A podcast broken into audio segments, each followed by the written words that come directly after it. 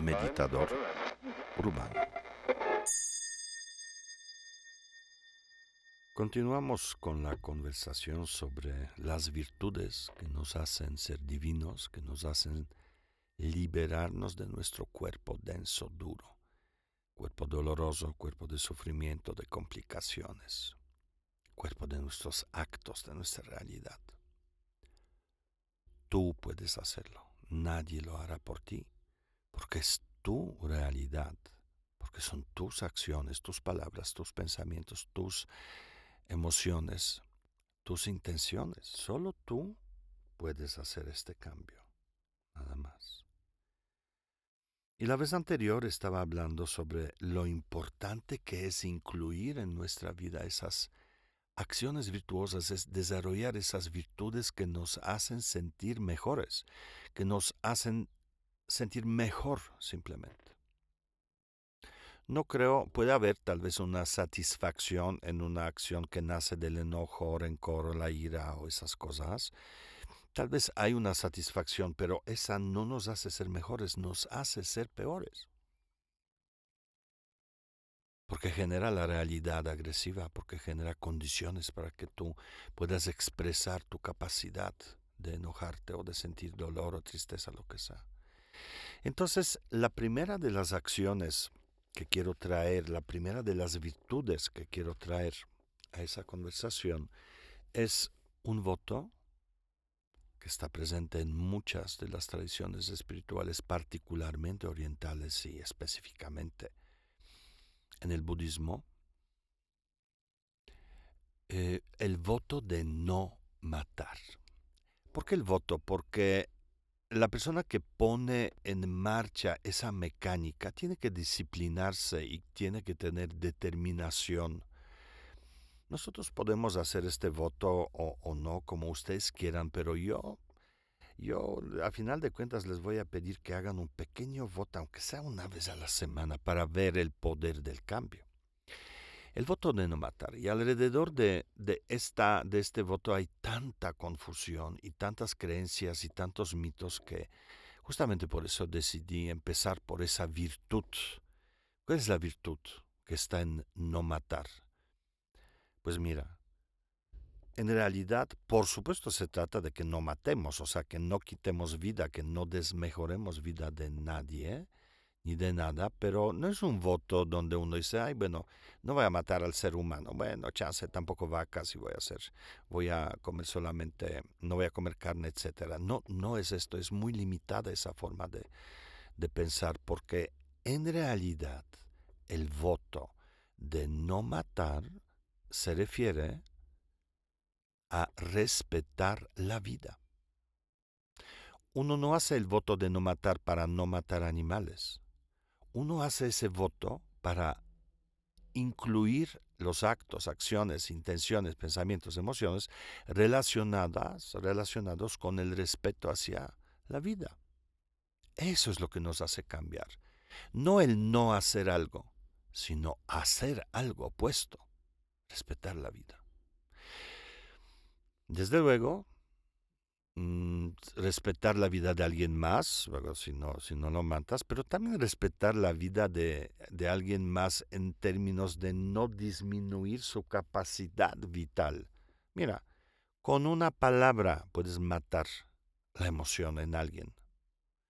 Con una palabra puedes destrozar a alguien. Lastimar su forma de sentir el presente en este momento, ¿entiendes?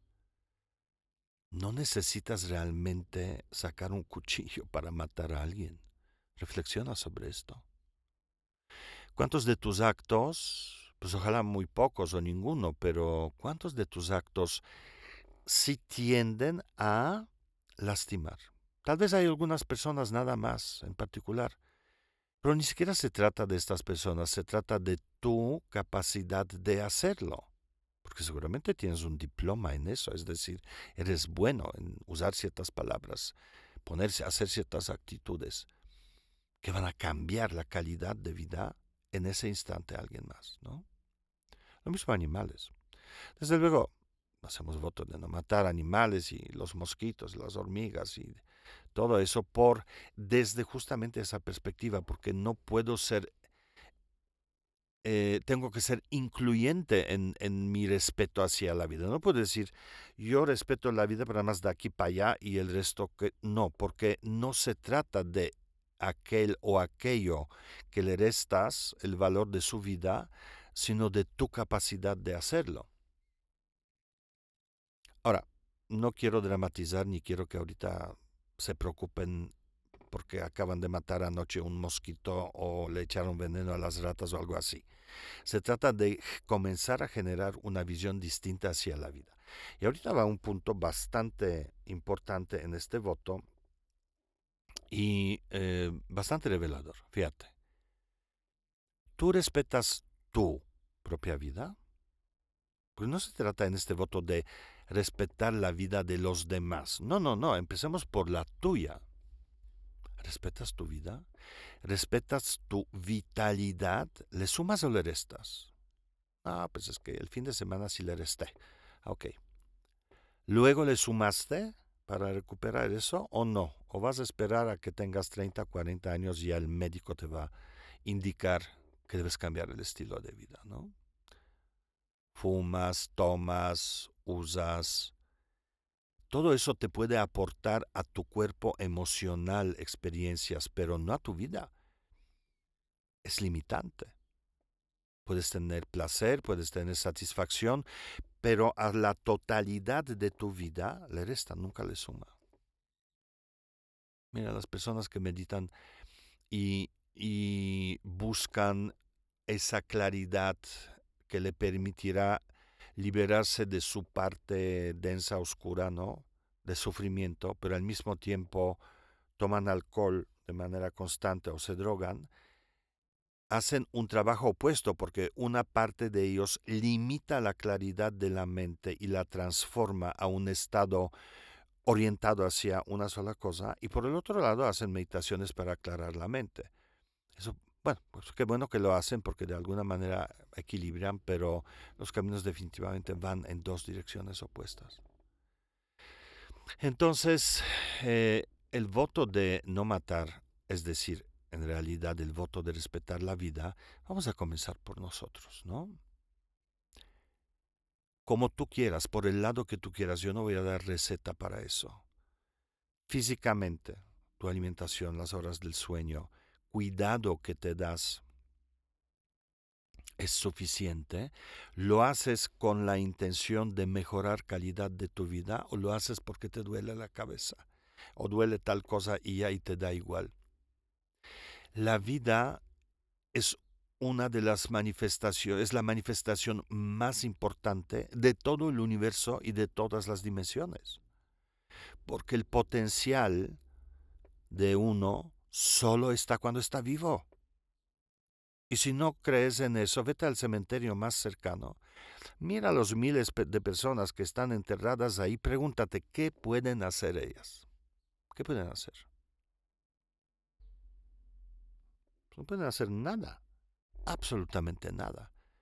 Tú puedes, aunque no lo creas, pero tú estás solamente porque estás vivo, y tienes los cinco sentidos y tienes la mente y tienes el cuerpo funcional, solo por esta razón todo el universo te puede pertenecer. Porque tienes el potencial. Los que están ahí no lo tienen. O pregúntate los que tienen COVID entubados. ¿Qué pueden hacer con su vida? Mira.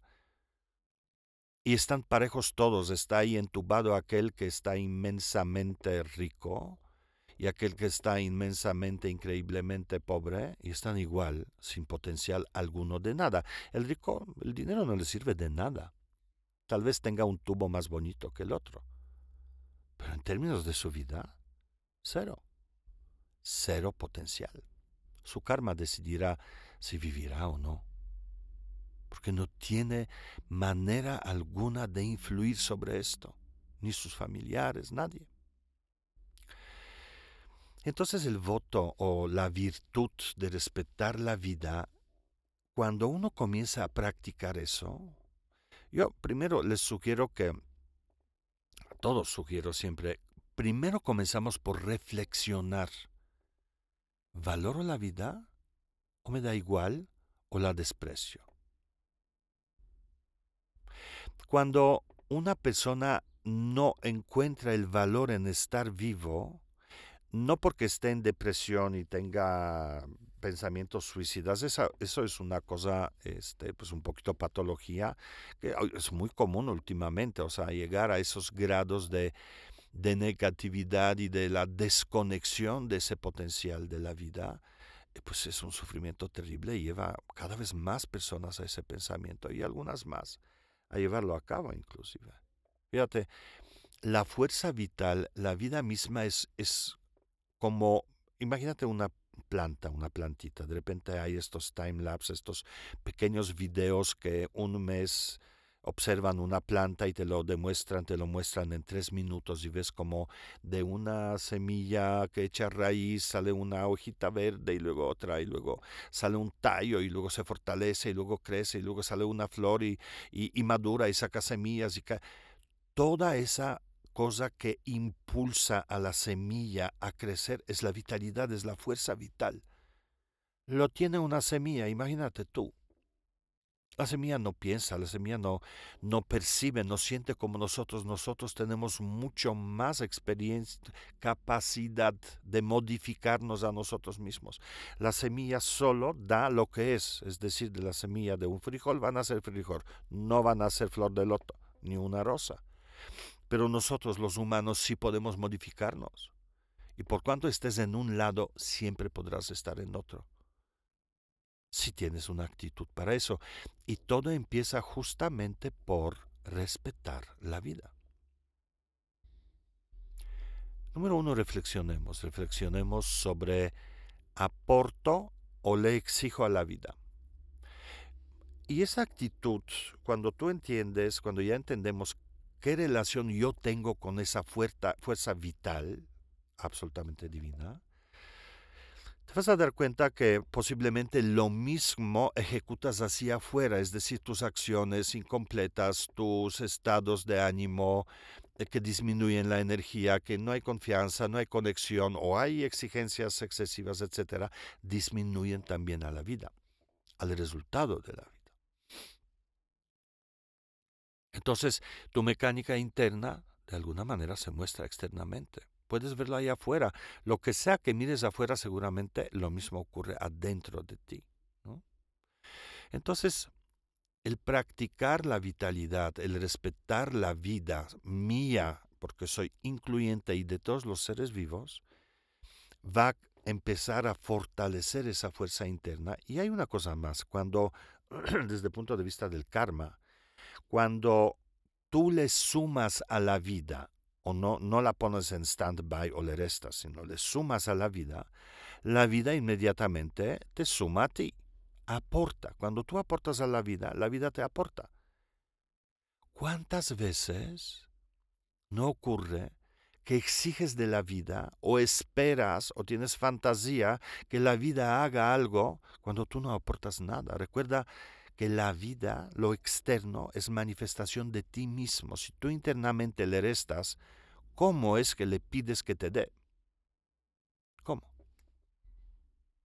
O sea, es, es una lógica brutal, pero es también muy clara y muy sencilla de, de corregir en tus acciones. Quiero que la vida me dé, voy a ver si solo le exijo o le doy algo, algo, alguito, lo que sea. Comienza por lo que sea. No trates de cambiar la vida allá donde es más densa y dolorosa y más complicada, o sea, ok, voy a dejar de fumar a partir de hoy o X, ¿no? Empieza por algo sencillo. Respetar, eh, yo creo que uno mismo es lo más difícil.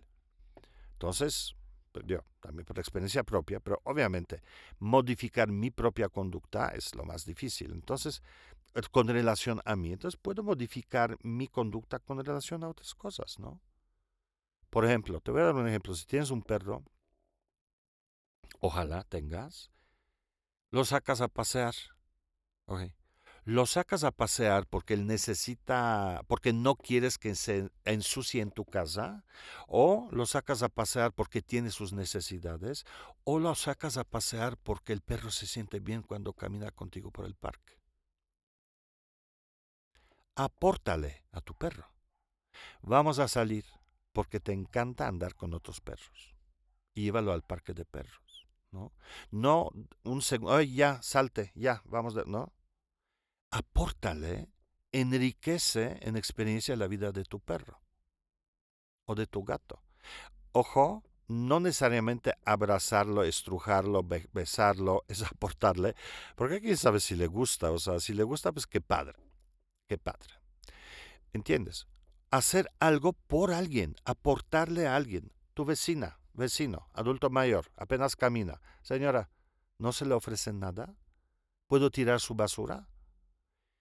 llevar la atención a otro lado, llevar la atención a otra persona, otro ser y aportarle, eso es lo que deberíamos esforzar. No te cuesta nada, dale de comer a los pajaritos todas las mañanas, pero todas, porque si le das una vez a la semana, los pájaros se vuelven locos porque dicen, no entiendo, ¿hay comida o no hay aquí? Esas son mecánicas muy sencillas. Yo no, no estoy pidiendo que cambiemos todo al mismo tiempo. Y lo, no, es incluir, reflexionar sobre eso, aporto o le resto a la vida. Y si le resto, comienzo a aportar de manera sencilla, lo más sencillo es fuera de mí mismo, con algo o alguien más, y luego comienzas naturalmente a verte a ti mismo. Dices, ok, pues le voy a bajar a la comida o al alcohol, o le voy a bajar o le voy a subir al sueño, o cuáles son las condiciones de mi vida que la complementan. Tal vez estar solo un rato, tal vez dormir, tal vez leer un libro en vez de ver la No lo sé, no lo sé. Tú descubre qué es lo que te aporta la calidad de vida a ti. Y si no puedes cotidianamente, un día sí, un día no. Tú mismo haz el voto. Yo voy a respetar la vida solo un día a la semana. Ok, es interesante voto, ¿no? Pero bueno, es algo. Solo los viernes o los lunes voy a mirar dónde está parada mi vida. Ya para terminar esto, está claro que una persona que aporta, recibe. Una persona que aporta a la vida, una persona que enriquece la vida, la vida de esa persona la enriquece, lo enriquece a uno. Y asimismo las personas que le restan a la vida, Voy a decir algo súper dramático en este momento y exagerado porque así soy yo, pero que va a claramente poner en su lugar esa información. Si tú crees en las encarnaciones y uno de los factores preponderantes más importantes que pesan más sobre tu vida es la falta de respeto hacia tu vida, ¿dónde crees que vas a renacer? Porque en mi opinión, podríamos renacer, personas así podrían renacer como pollos. Una ferma de pollos de Kentucky. ¿Por qué? Porque su vida es muy corta. Cuatro o cinco días y ya. Y, vuelves el pollo, y pollo, y otra, y otra, y otra, hasta que surja un deseo de vivir. Y surja un cuidado por su propia vida. Entonces da un salto a otro nivel, donde puede hacerse responsable por su vida. Es súper dramático, perdonen por ese comentario, y obvio, no es del todo así, pero hay una lógica muy clara en esto que quiero que consideren. Así que el primer voto que nos lleva a una virtud de vivir la vida es el voto de respetar la vida.